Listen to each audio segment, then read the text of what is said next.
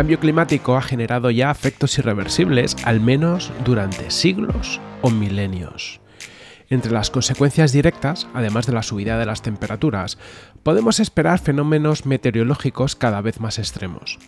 Algunos ya los estamos viviendo, como olas de calor o lluvias torrenciales en momentos donde no cuadran, pero otros están por venir y seguramente la realidad supera la ficción, en este caso, para mal. Todo esto queda claro después de la publicación del informe del IPCC, el Grupo Intergubernamental de Expertos sobre el Cambio Climático, de este 2021. En este informe, 234 científicos de todo el mundo comparten los resultados de revisar más de 13.000 artículos y referencias publicados hasta la fecha y aseguran que no hay lugar a duda. La humanidad ha calentado la atmósfera, el océano y la Tierra y eso tiene consecuencias. La concentración de dióxido de carbono de la actualidad es la concentración más alta que ha vivido la Tierra en los últimos 2 millones de años. Y las de metano y óxido de nitroso eh, no habían alcanzado estos niveles en los últimos 800.000 años. Algunas simulaciones apuntan a que el calentamiento global hará subir el nivel del mar de forma notable en las próximas décadas, haciendo que, por ejemplo, la mitad del casco urbano de Denia pudiera inundarse antes de 2050, o que ya estemos viviendo en la actualidad viendo cómo el litoral de Barcelona está perdiendo hasta un 85% de la arena de sus playas, poniendo en riesgo su función protectora y recreativa.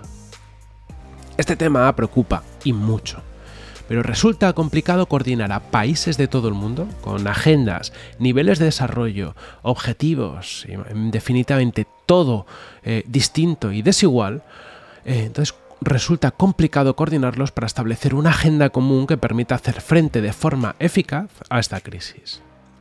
En el Ministerio del Futuro, Kim Stanley Robinson propone poner a la tecnología blockchain a ayudar en este tema. Su propuesta es distinta e interesante y se basa en la creación de una criptomoneda, una especie de carbon coin, cuyo valor correspondería a la cantidad de dióxido de carbono no emitido o bien a la cantidad de dióxido de carbono capturado y almacenado en el suelo. La idea es simple. Todo el mundo en la Tierra podría ser pagado por hacer el bien a nuestro planeta. Parte de su teoría se fundamenta en técnicas que se han desarrollado en los últimos años que permiten capturar dióxido de carbono, un proceso que se denomina secuestro de carbono, y enterrarlo en el suelo durante cientos de años. Este tipo de técnicas están en continuo avance y de hecho en 2020 investigadores del CSIC en Barcelona, junto con la Universidad Técnica de Freiberg en Alemania, propusieron un método para almacenar el CO2 en el subsuelo de forma viable y segura. Eh, su planteamiento se basa en inyectar el CO2 en pozos donde la temperatura supera los 374 grados centígrados y la presión supera las 218 atmósferas. De esta forma, la densidad del CO2 es mayor que la del agua, hundiéndose, ¿vale? yendo hacia abajo en lugar de escaparse hacia arriba.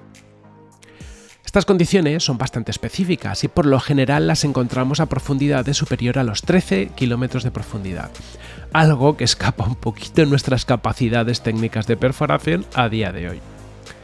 Ahora bien, en zonas volcánicas estas condiciones se encuentran en capas superiores, a más o menos entre 3 y 5 kilómetros desde la superficie. Países como España, particularmente gracias a las Islas Canarias, Italia o Turquía, que presentan muchas zonas volcánicas, eh, tienen gran potencial para desarrollar esta tecnología. Quizás lo que falten sean incentivos, pero si la idea de Robinson se pusiera en práctica o, o diera lugar a nuevas ideas similares, quizás permitiera a estas zonas tener un nuevo modelo económico de desarrollo basado en tecnología y capacidades de enterrar el CO2 en estas zonas volcánicas. Tampoco es la primera vez que Kim Stanley Robinson se mete a analizar el cambio climático, aunque seguramente sí sea la vez más cercana a la ciencia y la tecnología actual y menos a la ficción. En su anterior libro, Nueva York 2140, ya exploraba un futuro distópico donde el agua había sumergido la ciudad de Nueva York, y la vida en esa ciudad se había adaptado para no parar su frenético ritmo, pero viviendo entre canales en lugar de calles y convirtiendo a cada rascacielos en una isla. Y su maravillosa trilogía marciana, compuesta por Marte Rojo, Marte Verde y Marte Azul, ya exploraba ya por los 90 la posibilidad de terraformar Marte generando un cambio climático en el planeta de forma que se convirtiera en una especie de nueva Tierra.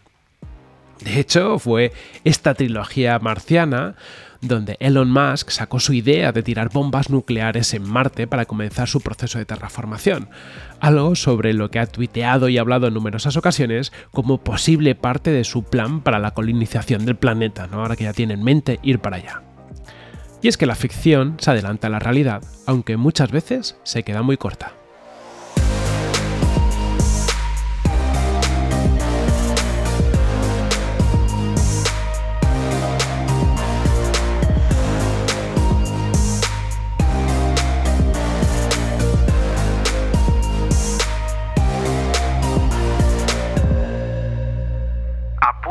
Nuestro podcast premium y disfruta de contenidos exclusivos en profundidad que abordan la ciencia, tecnología y ficción desde una perspectiva única en cifitech.com.